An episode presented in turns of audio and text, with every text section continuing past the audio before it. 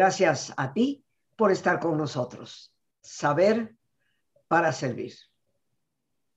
Y bueno, queridos amigos, todos, tal vez de vez en cuando tenemos algo que repetimos inconscientemente sin darnos cuenta. Tal vez hoy me ves un poco eh, extraña, pero estos son los tics. Y hay toda clase de, de tics. Y es el tema que hoy vamos a tratar, tics nerviosos. Nos acompaña un gran amigo, siempre fiel a nuestro programa, a estar presente, el doctor Gerard Wash, médico especialista en psiquiatría, quien es también médico homeópata y especialista en acupuntura. Eh, Gerard Wash hoy nos va a hablar de los tics nerviosos. Seguramente algunos de nosotros los hemos tenido en algún momento y parecen ser pasajeros, pero hay personas que permanecen con ellos tal vez casi toda la vida. ¿De dónde vienen? ¿Qué son? ¿Qué podemos hacer? Y esto pues es nuestro experto amigo, el doctor Wash, quien nos va a hablar. Gerard, como siempre, bienvenido a nuestro programa. Me encanta una vez más que estés aquí y te agradezco inmensamente por, por darnos temas que a todos nos interesan y nos importan. Muchas gracias a ti por invitarme. Sabes que para mí también es un placer estar contigo y toda la gente que nos ve y que nos escucha. Los tics.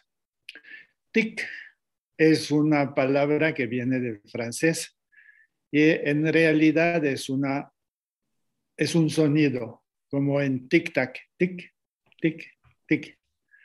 Hay básicamente dos tipos de tics. El que nos mostraste, que es un, un tic motor, un tic muscular. Y se repite como un espasmo y aunque me fastidie no puedo hacer nada, no sé qué hacer. Entonces de vez en cuando voy a intentar bloquearlo, pero apenas lo desbloqueo, vuelve a empezar. Y la otra familia de tics son los tics sonoros o tics verbales. O de otro tipo, que van a perturbar la conversación, van a perturbar los momentos de silencio y realmente son algo un poco difícil de vivir. Y hay ciertas personas que sufren de una enfermedad de, de tics que se llama el síndrome de Gilles de la Tourette. Georges Gilles de la Tourette fue un, uh, un neurólogo francés, un discípulo de Charcot, que en el siglo XIX, en la segunda mitad del siglo XIX describió algunos casos de esos pacientes con enfermedad. Y al parecer le gustó su descripción a Charcot, que le puso el título de síndrome de Gilles de la Tourette. Y ahora que tenemos todo esto, ¿qué vamos a hacer? La primera cosa, primera cosa, es no criticar y no burlarse de quien tenga un tic, porque quien tenga un tic es algo sensible, es algo nervioso, es algo ansioso y parece que el, el tic viene del exceso de estrés. Entonces, si se lo criticamos, vamos a aumentar su estrés, vamos a aumentar su malestar y lejos de ayudarlo, vamos a aumentar la carga que produce el tic. ¿Qué podemos hacer? Considerarlo como una expresión de la persona. Si la persona nos tiene confianza, le podemos hablar con él de cuándo empezó, cómo se ha dado, qué tanto le molesta. Los tics se apagan durante el sueño. Este uno durmiendo en la noche o haciendo una siesta, ya se le van los tics. ¿Por qué necesita de cierta conciencia para desarrollarse. Esos tics, como dijimos, son como espasmos. Esto del, del párpado es como un espasmo. Yo no puedo hacer gran cosa para frenarlo. Cuando me doy cuenta y lo hablo con alguien de buena voluntad que no me va a criticar, puede que esto me ayude a relativizar, a no sentirme tan víctima del tic. Y eso siempre es una buena cosa, porque quien sufre de un tic se siente víctima de su tic, ya que no lo puede controlar, ya no puede decir hasta aquí, ya basta, es victimizante. La otra cosa es, ¿qué podemos hacer? Si es algo muy, muy marcado, muy repetitivo, que, que francamente fastidia mucho la vida, se puede prescribir algún medicamento. Hay algunos medicamentos que van a actuar sobre los neuromediadores y van a frenar el tic. Pero en la mayoría de los casos, lo que vamos a recomendar, lo que yo recomiendo siempre, siempre, es relajación. Un buen método de relajación como el tuyo, un buen método de, respiración lenta y tranquila, nos va a ayudar a disminuir la tensión y puede ayudarnos a hacer que el tic sea menos repetitivo o menos frecuente. También existen algunas formas de psicoterapia en las cuales se propone cambiar algunos elementos en, la manera de vivir de las personas. Aquí son los tres recursos. Te, quiero preguntar, este, Gerard. Sí, sí. Eh, puesto que esto está tan relacionado al estrés, ¿la gente nace con tics? Mira, en bebés generalmente no, en niños puede haber, generalmente a partir de los cinco años, en adolescentes puede haber y en adultos obviamente hay. Entonces, eh, eh, vamos a decir que antes de los cuatro o cinco añitos es poco probable que tengamos tics. Sí, es poco probable. Ok, entonces, el origen es un desorden del sistema nervioso motor o es estrés, que ya desde esas edades empieza a cobrar su, cuota. Y, lo que también te quiero preguntar es si los tics nerviosos los ubicaríamos dentro del eje de la ansiedad. Sí, dentro del eje del estrés y de la ansiedad, sí. Y de hecho, no, yo no considero que sea un trastorno nervioso, un trastorno motor, pero sí es un trastorno del sistema nervioso vegetativo, del sistema nervioso autónomo, que se sobrecarga por la ansiedad o por el estrés y busca una descarga. La función del TIC aparentemente es de ofrecernos una descarga motora. Interiormente estoy preocupado porque eh, mañana voy a tener un examen, porque pasa algo en mi familia por eh, X razón y entonces me sobrecargo de estrés. Y el TIC puede venir como un intento, yo lo veo así, como un intento de descarga. Cada vez que voy a tener el TIC es una descarga motora, que sea verbal o que sea motor, es una descarga motora. Y esto, aunque no me alivie mucho mi problema, tiende a disminuir un poco la carga de estrés. Bien, entonces, realmente el origen del problema es el estrés y creo que esto es, es, muy importante esto, Gerard, porque a veces los adultos no consideramos que los niños pueden padecer estrés. O sea, como un niño de cinco años va a estar estresado? Pero los niños de cinco años tienen su sensibilidad, sus emociones, su carácter y unos se van a estresar más que otros. Unos bajo el efecto de estrés se van a volver agresivos o, o van a faltar al respeto o van a tener diversas conductas. Pero otros se tragan, para decirlo así, todo el estrés y luego pues presentan algunas conductas llamativas. Obviamente, como ya lo dijiste, si, si el estrés está tan relacionado, eh, pues necesitamos relajarnos, necesitamos eh, algo que pueda ser medicado. y bueno, el síndrome de Gilles de la Tourette, que a mí me parece algo casi increíble cuando se lo relato a las personas, muchas veces se ríen, dicen, ¿cómo va a ser eso posible? Porque esta como compulsión de hablar, que como tú nos dices, puede ser un tic verbal, punto. Así es. Pero luego se traduce en, en una palabrería soez, ¿verdad? Sí, bastante. Donde la persona, las palabras que usa intempestivamente en el TIC, pues vamos a decir, yo le llamo palabras folclóricas, ¿no? Lo que tradicionalmente la gente dice son las malas palabras, las que nunca sobran en un chiste, pero que cuando las dices en una discusión con alguien eh, pueden agravar la relación terriblemente. Eh, ¿Por qué, Gerard? ¿Por qué en el síndrome de Tourette la persona tiende a verbalizar pues las palabras que, que ofenden.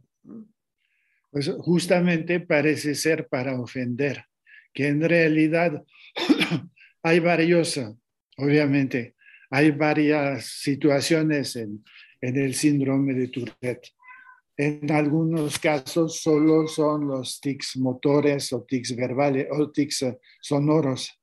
Y el más completo es que al final se suelta una palabrota pero a veces que parece bien dirigida a la persona, como para decirle, pobre de ti, pobre estúpido, para no decirlo en otros términos.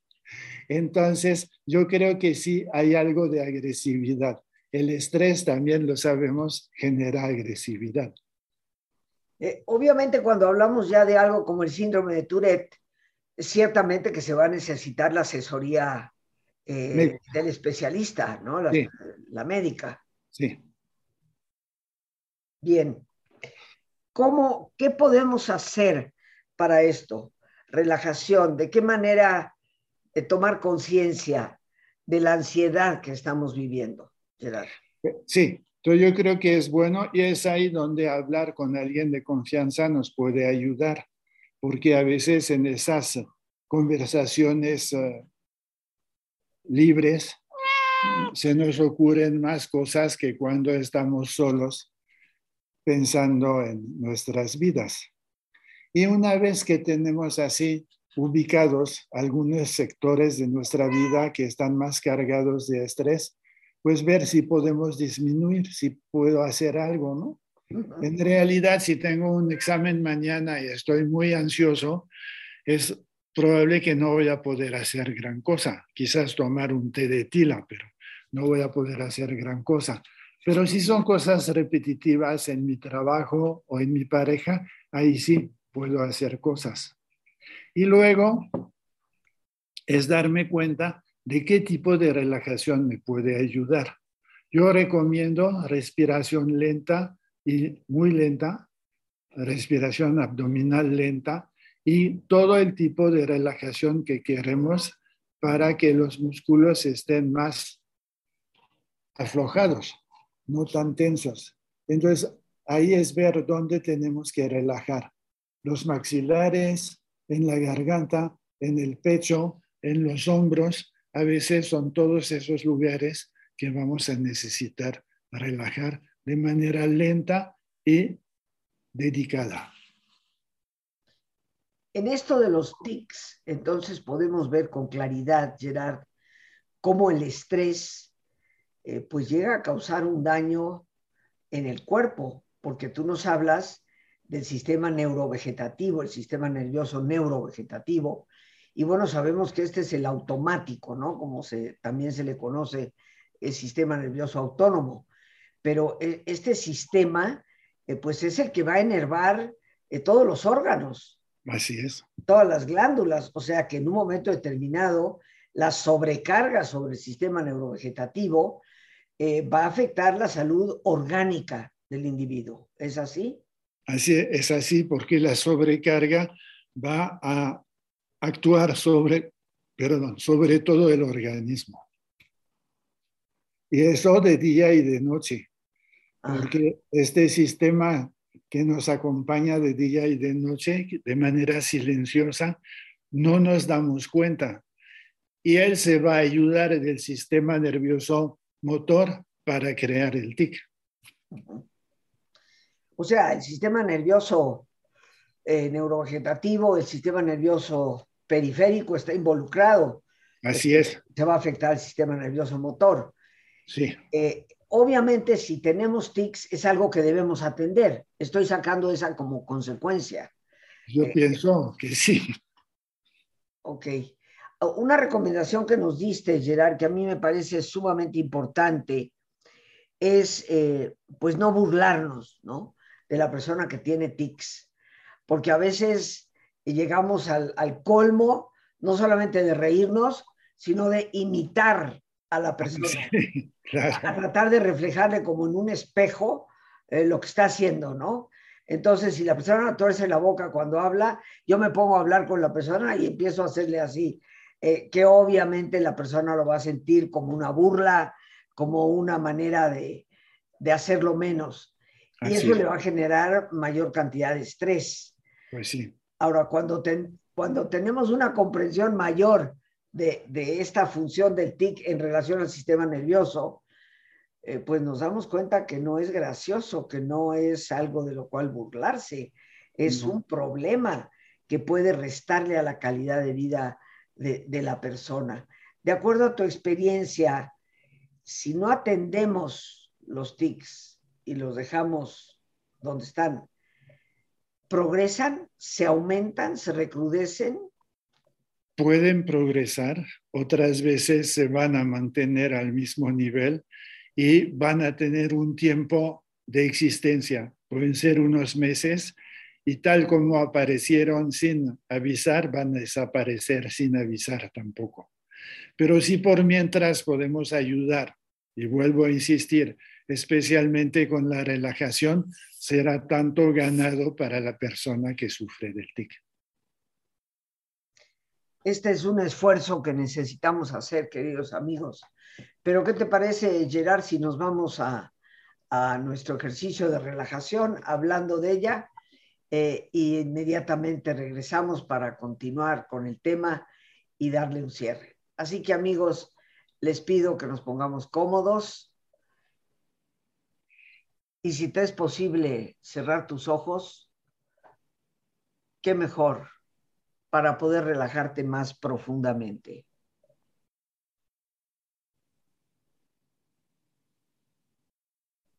En una posición cómoda y con tus ojos cerrados, toma conciencia de tu respiración, del entrar y el salir del aire en tu cuerpo.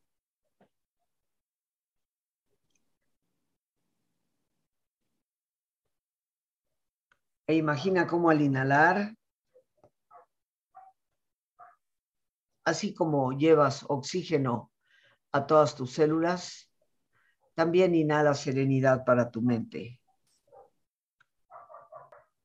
Al exhalar, así como tu cuerpo se libera de toxinas, imagina cómo en ese aire que sale también te liberas de todas las tensiones y todas las presiones. Respira profundamente.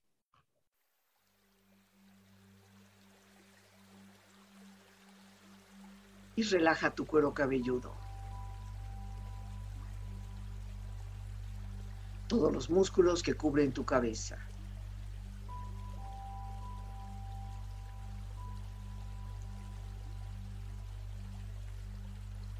Relaja tu frente. Siente la piel, la vibración de la piel que cubre tu frente.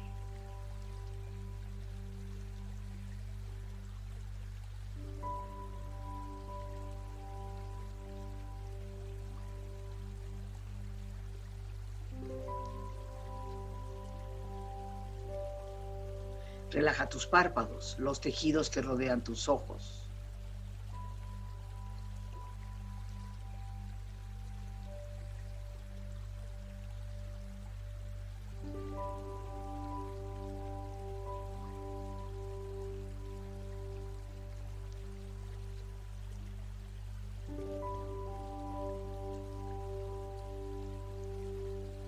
Relaja tus mejillas, toda la piel, todos los músculos que cubren tu cara.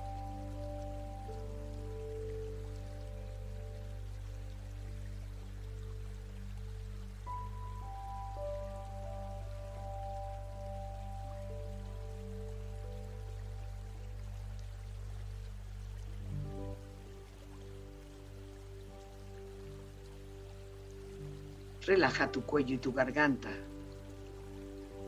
Siente su flexibilidad, equilibrio, balance.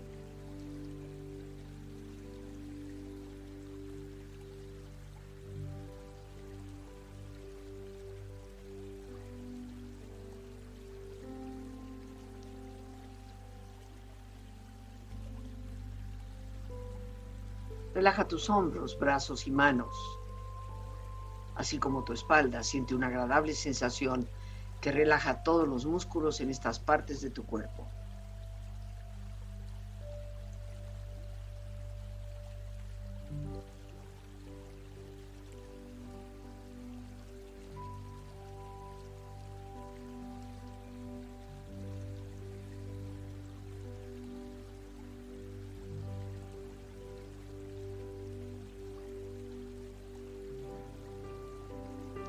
Tu pecho exterior e interiormente, relajando todos los músculos, imaginando a todos tus órganos internos funcionar rítmica y saludablemente.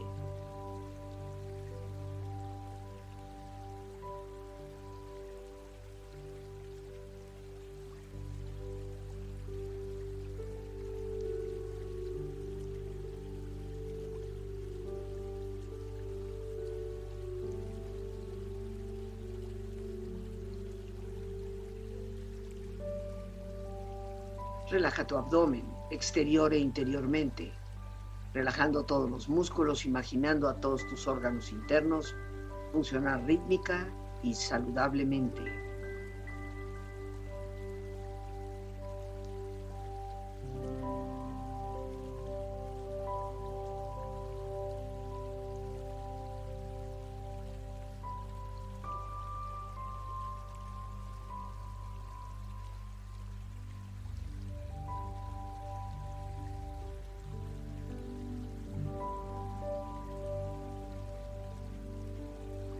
Relaja tus muslos, tus rodillas, siente la piel, la vibración de la piel que cubre estas partes de tu cuerpo.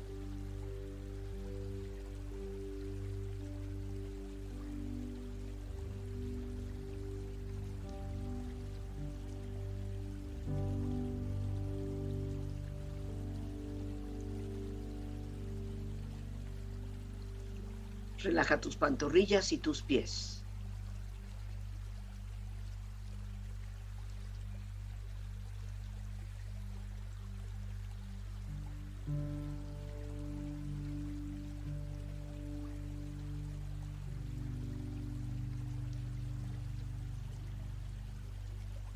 Tu cuerpo profundamente relajado, proyecta en tu mente la imagen de un lugar ideal para el descanso. Imagina los colores, los sonidos, los aromas. Es una escena de belleza y paz. Siente estar ahí.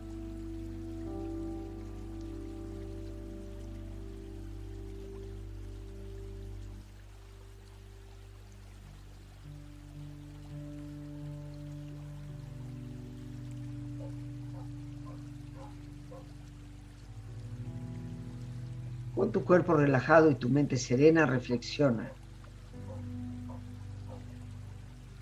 Quien domina el arte de relajarse posee la llave que abre las puertas de la salud, la energía y la paz de espíritu, puesto que la relajación regenera todo nuestro ser y activa increíbles reservas de energía. El tiempo de relajarse es cuando no tienes tiempo para ello. Nadie puede funcionar correctamente sin algo de paz y silencio de vez en cuando. Respira profundamente. Relájate bien. Y con esta experiencia empieza lentamente a estirarte, brazos, manos, piernas y pies, moviendo tu cuello, bostezando si lo deseas, haciendo que tu cuerpo retome su nivel de actividad habitual hasta muy lentamente abrir tus ojos. Ojos abiertos, bien despierto, muy a gusto, bien descansado y en perfecto estado de salud, sintiéndote mejor que antes. Regresamos con nuestro gran amigo invitado, el doctor Gerard Wash, médico psiquiatra, hoy hablando de tics nerviosos. Eh, y bueno, regresamos a esto de los tics nerviosos.